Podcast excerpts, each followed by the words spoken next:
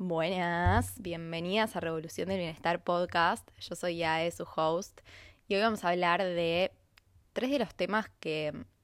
creo más apasionan a esta comunidad, podría decir.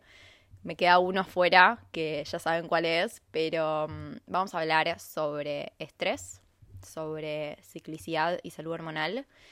y sobre hábitos. Y quiero hablarles de aquellos hábitos que impactan de forma negativa en la salud hormonal, o sea que estimulan la liberación de hormonas del estrés, estresan al cuerpo y por lo tanto impactan de forma negativa en la ciclicidad. Para mí una de las desinformaciones más grandes que existe en términos de lo que es la ciclicidad y la salud hormonal es creer que el espacio de la salud hormonal es terreno de la ginecología y a veces de la endocrinología únicamente y como que queda en ese plano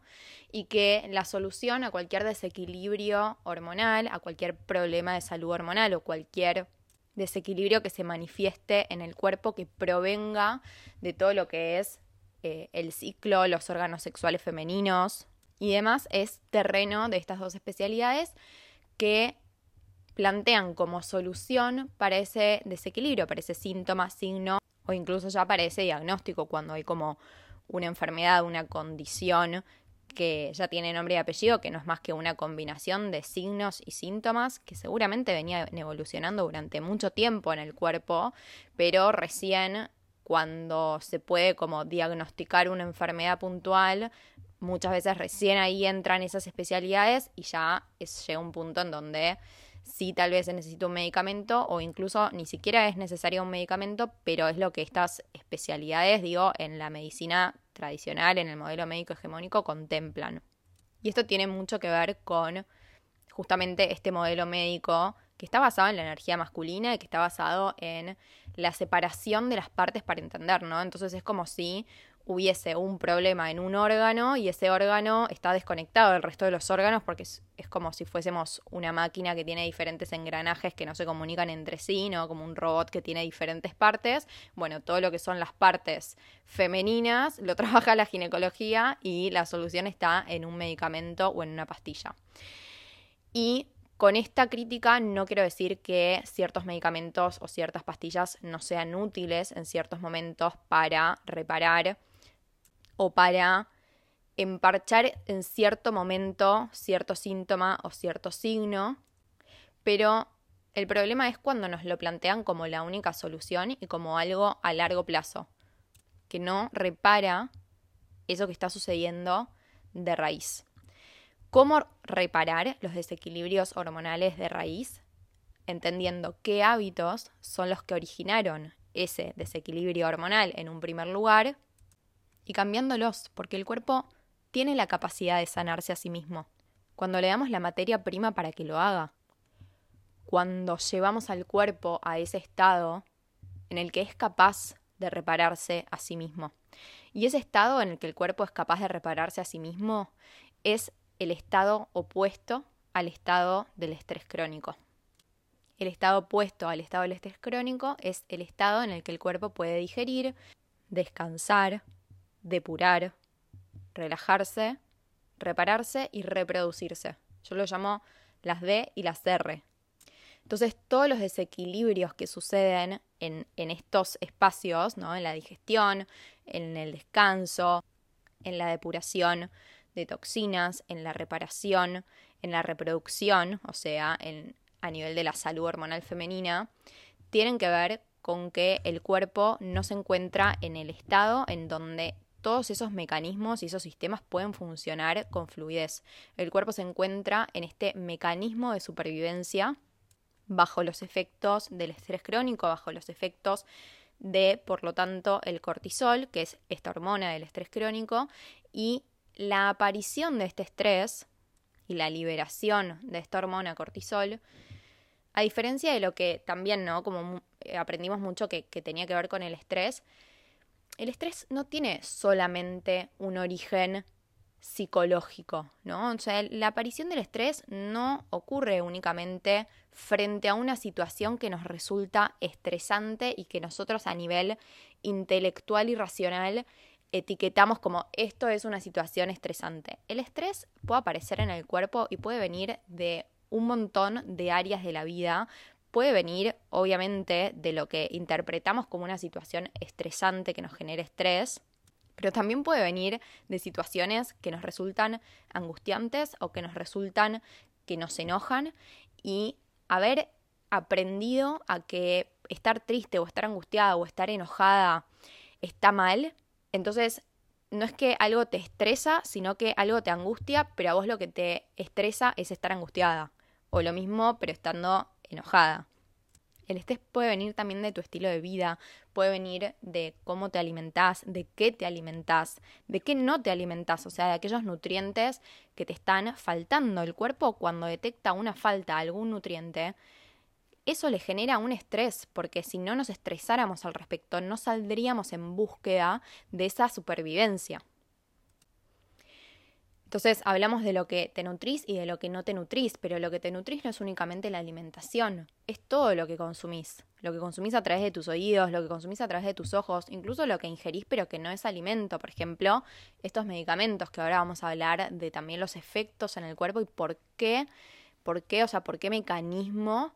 es que terminan afectando a la salud hormonal. Entonces, así como todo lo que ingresa por tus sentidos tiene la capacidad potencial de nutrirte, también puede ocasionar el efecto contrario y tiene la capacidad potencial de estresar a tu cuerpo. Y esto lo profundicé bastante en uno de los episodios de, de hábitos, pero a mí me gusta entender a los hábitos no solamente bajo aquellas cosas que estamos habituadas a hacer, sino también en cómo habitamos esas cosas, tanto las que hacemos como las que dejamos de hacer cómo nos habitamos en la acción, cómo nos habitamos en la inacción, qué pasa cuando lo hago y sobre todo también qué pasa cuando no. Entonces, todo empieza en los hábitos, todo empieza en lo que estamos habituadas a hacer y en cómo elegimos habitarlo y en cómo elegimos habitarnos a nosotras mismas, porque los hábitos van más allá de esas acciones o de esas conductas o de esas cosas que si viene alguien de afuera y hace una auditoría va a poder poner check en todo. No se trata solamente de poder hacerlas, sino de cómo nos sentimos cuando las hacemos y cómo nos sentimos cuando no. En esa forma de habitarnos y de habitar esos hábitos está la diferencia. Está el potencial de acción de ese hábito, si nos va a nutrir o por el contrario, si nos va a drenar, si nos va a estresar. Y ese estrés es el origen de todos los desequilibrios. Muchas veces me preguntan como, che, ¿ya puede tener que ver algo con el estrés, esto que me está pasando? Sí, la respuesta siempre es sí. Cualquier desequilibrio que estés experimentando en tu cuerpo, cualquier signo, cualquier síntoma, va a tener que ver en su raíz con el estrés. La pregunta que necesitamos hacernos es, ¿qué es lo que me está estresando? Porque si bien la raíz es el estrés, lo que estresa a cada cuerpo, a cada sistema, a cada persona, es sumamente individual. Yo puedo hacer algo que para otra persona es sumamente estresante y viceversa. O podemos estar haciendo exactamente lo mismo y que una lo esté habitando desde un lugar y otra desde otro. Entonces, lo que vamos a ver en el episodio de hoy son como ciertas pistas y acciones, hábitos que son puntualmente estresantes para el cuerpo y que eso desencadena también síntomas y signos a nivel de la salud hormonal. Vamos a ver qué signos y síntomas son expresiones de tus hormonas, de que hay algo que no está fluyendo de la forma que necesita fluir, hay algo que no están recibiendo para poder funcionar como necesitan funcionar. Vamos a ver entonces qué hábitos estresan a las hormonas, eh, cuál es el mecanismo, cuál es el mecanismo por el cual esto impacta en la salud hormonal, impacta en los niveles de estrés y por lo tanto en la salud hormonal. ¿Y qué podemos hacer entonces desde nuestros hábitos para restablecer el equilibrio? Porque volviendo a esto que les decía al principio, algo que, que quiero que se lleven de este episodio es este entendimiento de por qué, cómo, de qué forma, cambiando los hábitos, alineándome a mi ciclicidad, puedo restablecer el equilibrio hormonal y puedo reparar y permitir que mi cuerpo se repare a sí mismo sin la necesidad de recurrir a largo plazo a medicamentos o a pastillas, que, como decía, muchas veces se plantean como la única solución. Me estuvieron llegando un montón de mensajes de ustedes contándome de situaciones en donde van a un profesional eh, de la medicina que, que, trabaja de forma muy convencional, muy desde el modelo médico hegemónico y les ofrece pastillas, pastillas anticonceptivas o ciertos medicamentos para abordar ciertos síntomas, ciertos signos o ciertas condiciones, enfermedades, ciertos diagnósticos y que ustedes no resuenen con eso. Lo que quiero que se lleven entonces de este episodio es el entendimiento de que existe otra posibilidad, que no necesariamente va a contradecir o hacer que no tengan que tomar en ningún momento cierto medicamento, cierta pastilla para algo puntual, pero sí entender que sin toda esta base, sin esta reparación de raíz, el desequilibrio se va a seguir expresando. Y tal vez por esa medicación no se va a seguir expresando en ese mismo órgano o en ese mismo sistema.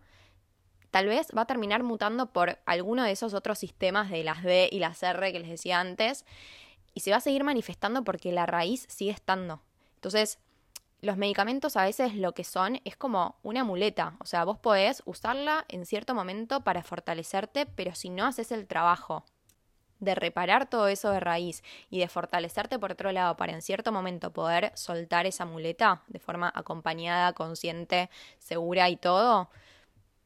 no la vas a poder soltar, entonces esa incomodidad que estás sintiendo al final va a ser permanente. Para mí no hay nada más hermoso que leerlas sintiendo que que tienen ese poder de cambiar su realidad y de tomar decisiones con respecto a sus cuerpos y a su salud, pero es necesario hacerlo informadas. Y si estuviste resonando con esto, con esto de que las pastillas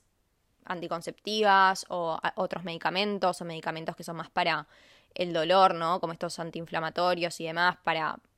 salir del dolor, por ahí de dolores menstruales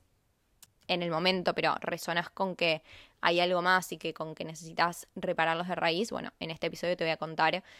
te voy a explicar por qué sí, porque, porque está muy bien lo que estás pensando y con lo que estás resonando y por dónde puedes empezar. Entonces, ¿qué hábitos estresan a tus hormonas y por qué? O sea, ¿cuál es el mecanismo por el cual estresan a tus hormonas y te desequilibran a nivel hormonal? Voy a empezar por este que ya venimos hablando, que es la toma de medicamentos y demás. Bueno, hay algo que aprendimos desde muy chicas que es, te duele el... Ah, esto, te duelen los ovarios. No, no duelen los ovarios antes de la menstruación y durante la menstruación. En todo caso puede sentirse una incomodidad durante la ovulación, pero lo que te duelen, por favor, no son los ovarios. Es como que te duele el hombro y decir que te duele el codo, tipo, no. No entiendo por qué seguimos fingiendo demencia cuando ya entendimos que es el útero y no los ovarios. Mentira, sé exactamente por qué, porque es como que decir útero suena un montón y ovarios suena como más lady, entonces seguimos diciendo ovarios porque como que queda mejor, no vamos a espantar a la gente diciendo que lo que realmente nos duele, ¿no? cuidado con espantar a alguien diciendo la palabra útero. Eh, duele el útero y aprendimos a tomar ibuprofenos, ¿no? la marca, acá al menos en Argentina, que todas conocemos, que es una marca de ibuprofenos muy puntual para cuando te duele el útero. Cuando te está por venir o cuando te viene. Bueno, esa toma, por ejemplo, de ibuprofenos es pan para hoy, hambre para mañana y recontra hambre para mañana porque los ibuprofenos y en realidad todos los medicamentos tienen que pasar siempre por el hígado para ser procesados. Y cuando el hígado está ocupado procesando esos medicamentos, el hígado es, es un laburante. Yo siempre lo, como que lo grafico de esta forma. O sea, imagínate que vos tenés una persona que está laburando y recibe cierta cantidad de laburo por día. En esas horas llega a ser cierta cantidad de laburo. Si recibe más laburo, ese laburo se empieza a acumular. Entonces pasa para otro día, para otro día, para otro día. Cuando tomamos medicamentos le estamos sumando ese laburo al hígado.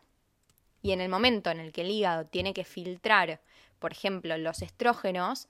primero que va a priorizar el cortisol, que es la hormona de la supervivencia, entonces si ya venís estresada en general en la vida, primero va a estar eso, pero además se les va a estar sumando otro laburo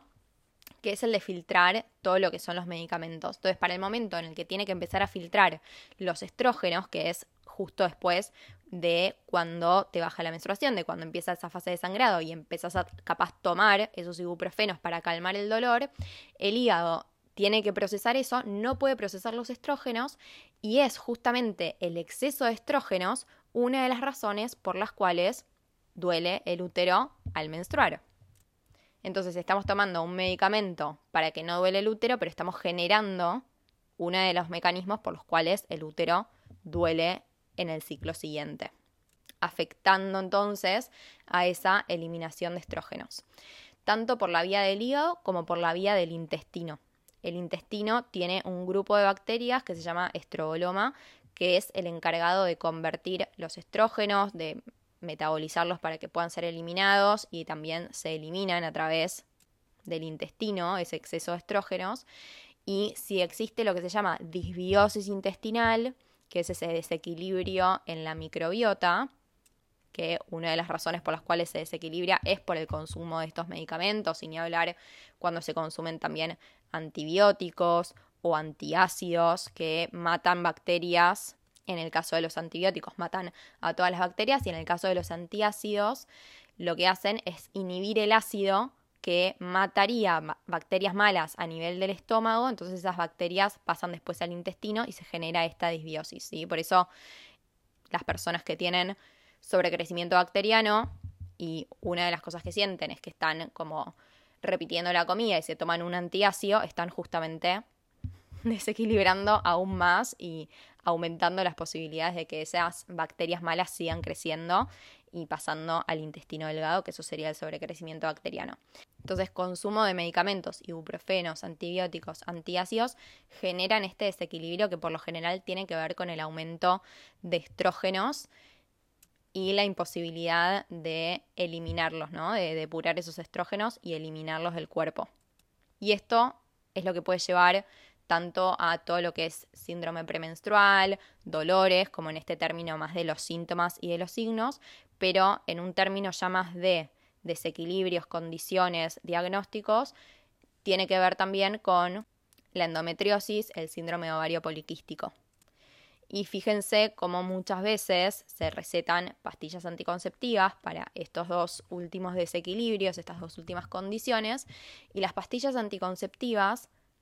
la gran mayoría lo que tiene es un tipo de estrógenos también, que si bien inhibe a la fabricación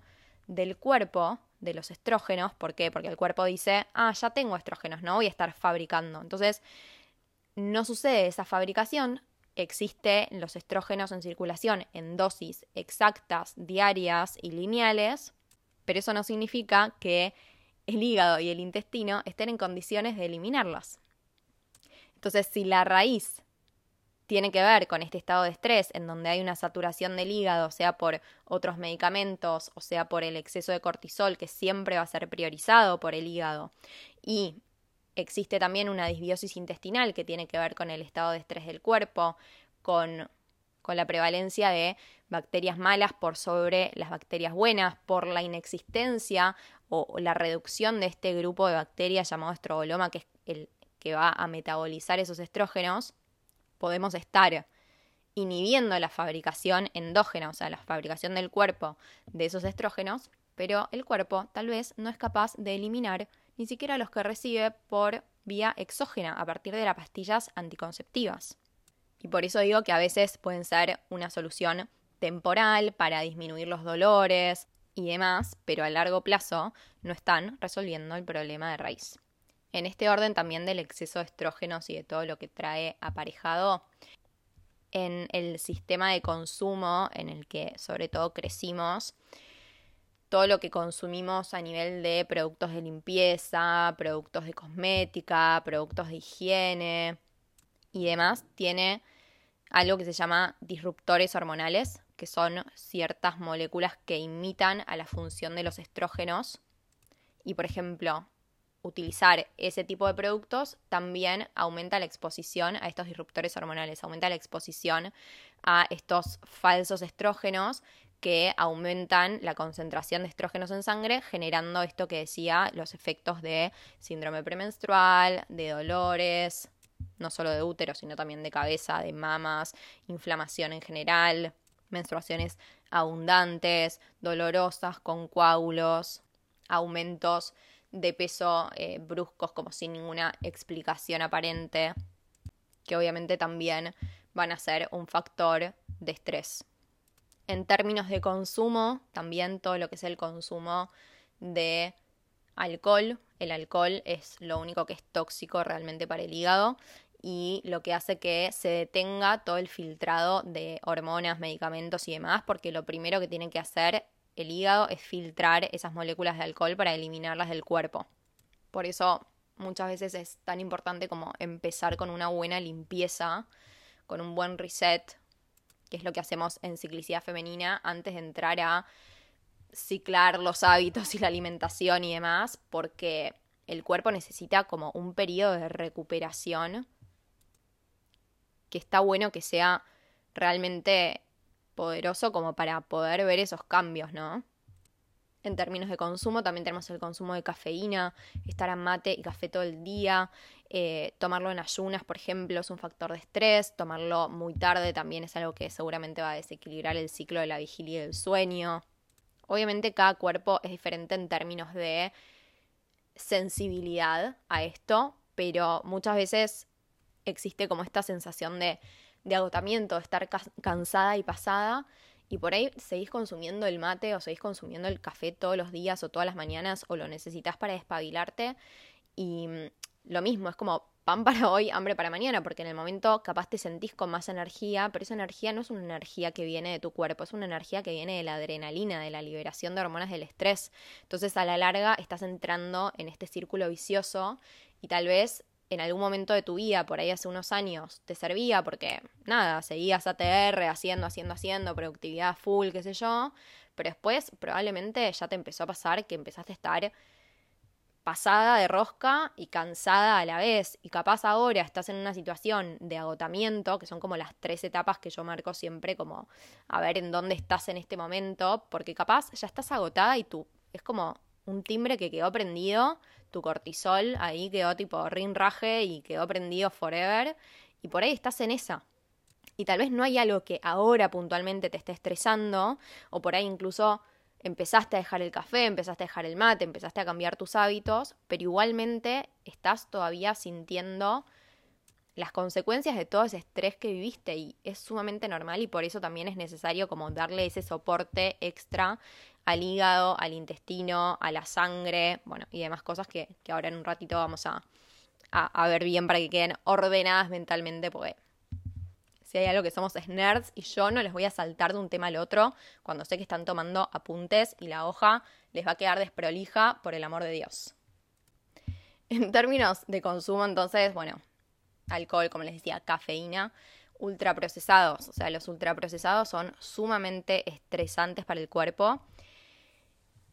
Voy a hacer un paréntesis que siento que a esta altura no lo tengo que hacer, pero cuando hablo de consumo de ultraprocesados, alcohol, cafeína, cigarrillo, demás, estoy hablando del consumo diario y excesivo. No estoy hablando de que están prohibidos, ni que no se puede, ni que nada de ese orden, porque yo lo que estoy dando es información de la reacción del cuerpo frente al consumo de estas cuestiones. No te estoy diciendo lo que tenés o no tenés que hacer. Yo lo que quiero es que vos tengas la información para poder decidir a conciencia y que rompamos también con esto porque, a ver, durante décadas y décadas preferimos un queso untable light a un queso de girasol hecho con alimentos reales, con grasas espectaculares por el hecho de que lo otro era light y supuestamente las grasas no las teníamos que consumir, entonces pensábamos en esos términos de que es mejor un ultraprocesado a un alimento real por la composición y por la cantidad de grasas y las calorías y porque nos va a hacer engordar y pensamos a la salud en esos términos. Entonces,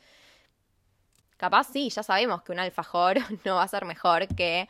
un alimento real o una fruta, pero estoy hablando sobre todo de esos ultraprocesados que están metidos en la alimentación porque creemos que son mejores que otros alimentos que son mucho más completos y que nos van a sumar mucho más. ¿Por qué? Porque capaz seguimos pensando en términos de calorías y en términos de grasas y en términos de carbohidratos y en términos de que el alimento es una herramienta para engordar o para adelgazar. Los ultraprocesados lo que tienen, además de lo que no tienen, que es nutrientes, proteínas, grasas de buena calidad, lo que sí tienen es muchos aditivos y esos aditivos también tienen que ser filtrados por el hígado y son toxinas para el cuerpo. Todo lo que es toxinas también va a llamar a la inflamación y cuando hay inflamación aparece el cortisol. Por eso, vuelvo a esto, de que no solo las situaciones de la vida nos estresan, aquello que consumimos también puede significar un estrés para el cuerpo. ¿Por qué? Porque puede significar la aparición de cortisol y donde hay cortisol hay estrés, no importa el origen, no importa de dónde haya venido ese estrés, no importa si ese estrés tiene un origen psicológico, mental, físico, emocional, energético. El estrés es estrés. Otro de los hábitos, también como en este orden de por qué elegimos lo que elegimos y demás, es lo voy a dividir en dos, en realidad, porque viene de diferentes lugares. Em, uno es hacer dietas y el otro es no adaptar la alimentación a las fases del ciclo.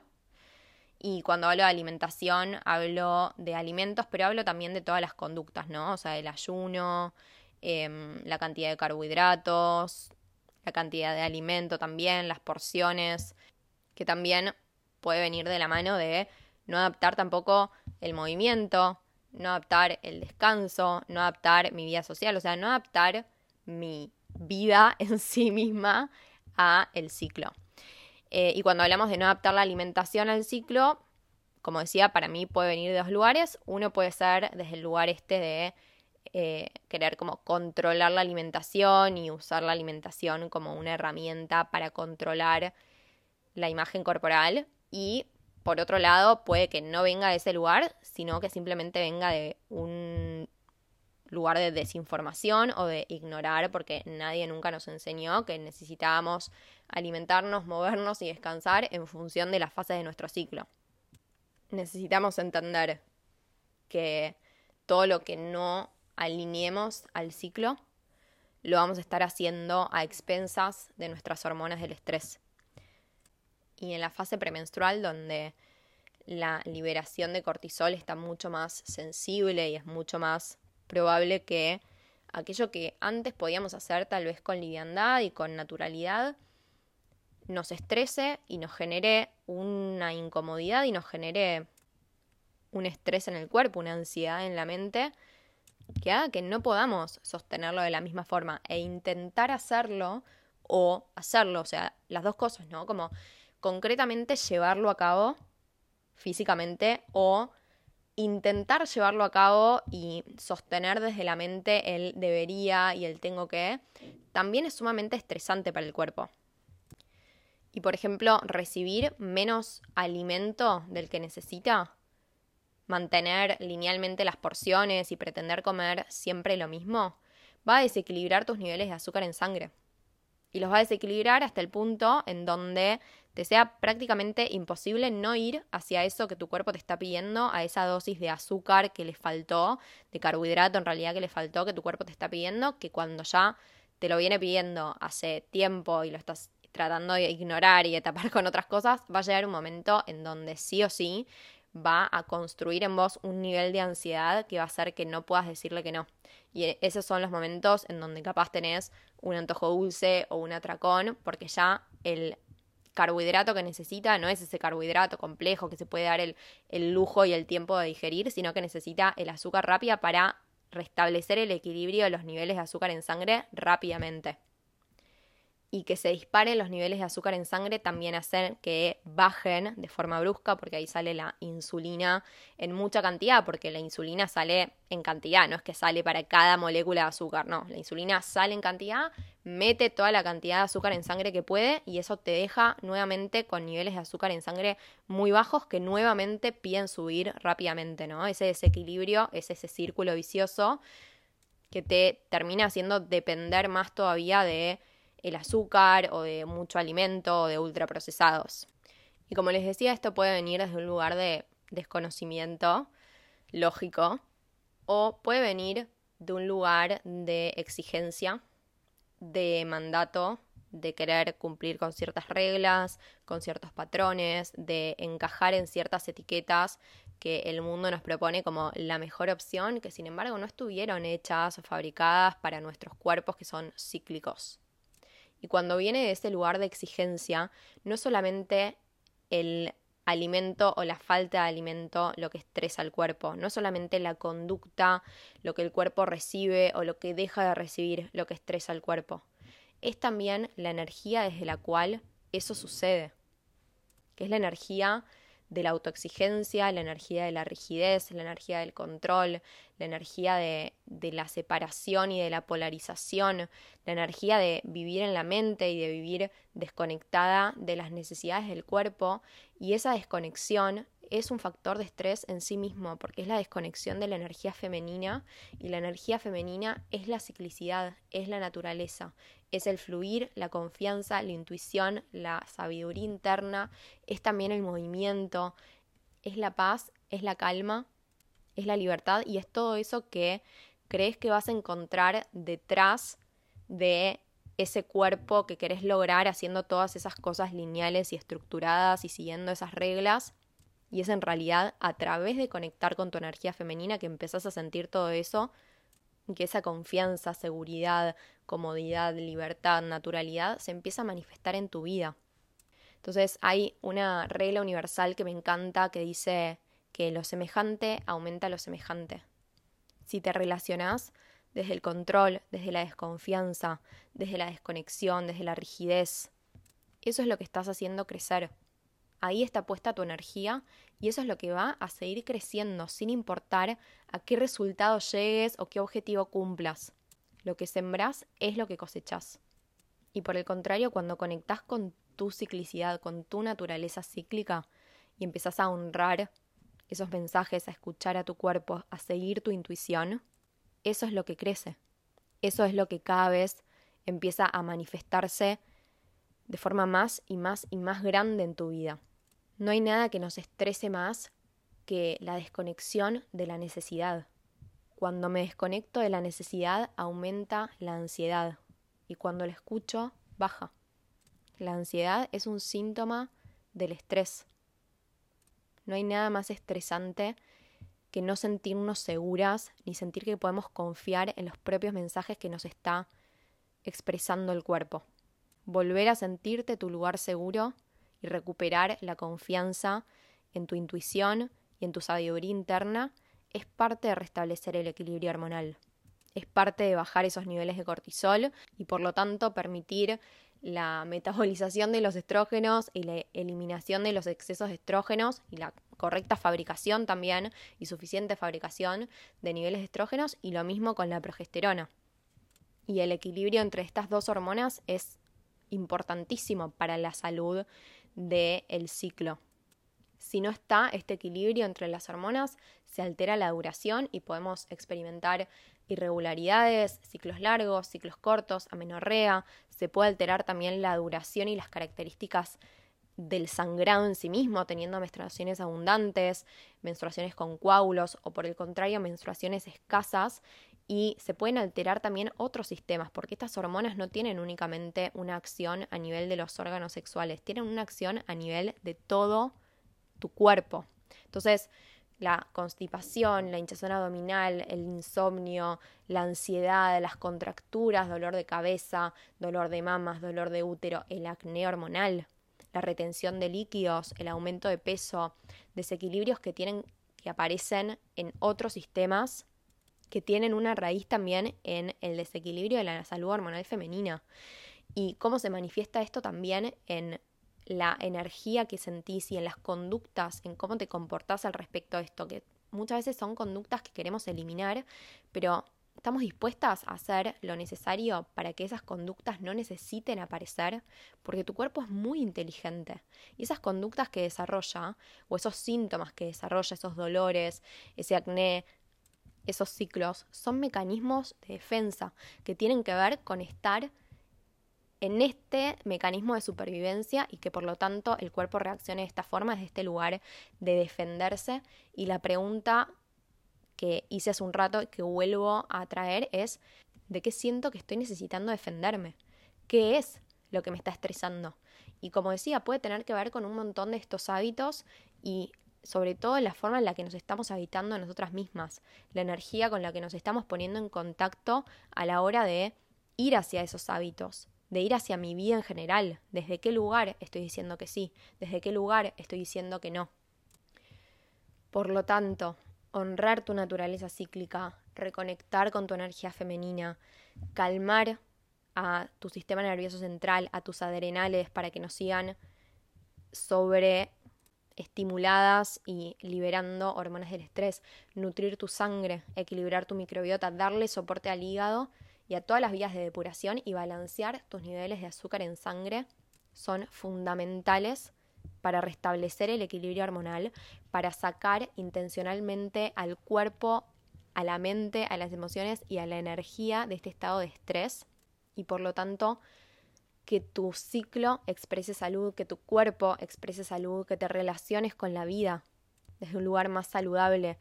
Y saludable siento que hoy es una palabra muy amplia y por eso también te invito a que conectes con qué es lo saludable para vos en este momento, cómo se siente